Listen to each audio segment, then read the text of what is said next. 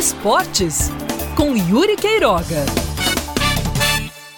O Campeonato Paraibano parte para sua suspensão depois de dois jogos com quase surpresas. O Esporte Lagoa Seca chegou a estar ganhando do Nacional de Patos até os 37 minutos do segundo tempo, mas o Nacional evitou uma derrota que poderia levar a equipe ao rebaixamento e fez com que o Esporte Lagoa Seca fosse o primeiro a descer para a segunda divisão em 2021, mesmo antes da parada por causa do coronavírus. O Nacional ainda deve muito futebol, para, para o dinheiro que tem, para o investimento que fez em relação aos seus rivais do Sertão, está devendo muita coisa sim. E ontem o Botafogo enfrentando o Souza, hein? O Botafogo, no segundo tempo, foi engolido pelo Souza. Não tem nenhum clubismo, não. Todo mundo sabe que eu sou torcedor do Souza tal, que eu tô super feliz com o empate, com o Souza ter conseguido um pontinho fora de casa, que poderia ter sido uma vitória, mas o que aconteceu foi isso mesmo.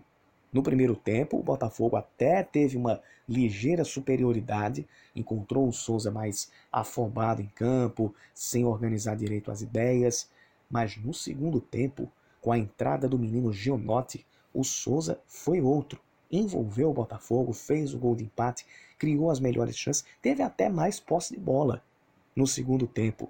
Jogou como uma equipe que já tem um entrosamento e que tem um elenco que pode entregar um bom futebol, um bom futebol técnico, um bom futebol coletivo, tático.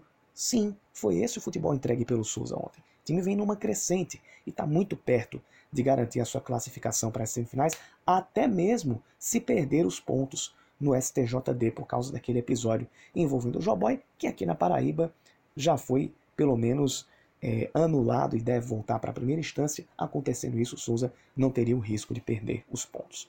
Mas o Botafogo ontem ficou devendo demais, principalmente no segundo tempo. De novo, o Rodrigo Andrade fez uma partida abaixo do que se espera. Não foi uma partida comprometedora, mas para aquilo que se esperava dele, também não chegou nem perto. Os três atacantes do Botafogo foram bem, mas de novo a zaga do Botafogo apresentou lentidão. A transição da defesa para o meio gerou problemas. As linhas muito espaçadas geraram problemas, fizeram com que o Souza conseguisse jogar no meio-campo do Botafogo. E foi isso que levou ao empate e quase derrota do Belo em casa para o Dinossauro. E assim o Campeonato Paraibano entra na paralisação contra o coronavírus. A partir de agora, em segundo plano, se fala de futebol. O primeiro plano, para todos os casos, vai ser sempre o combate ao coronavírus. Quando a situação estiver melhor, a gente volta a falar de futebol. Esportes com Yuri Queiroga.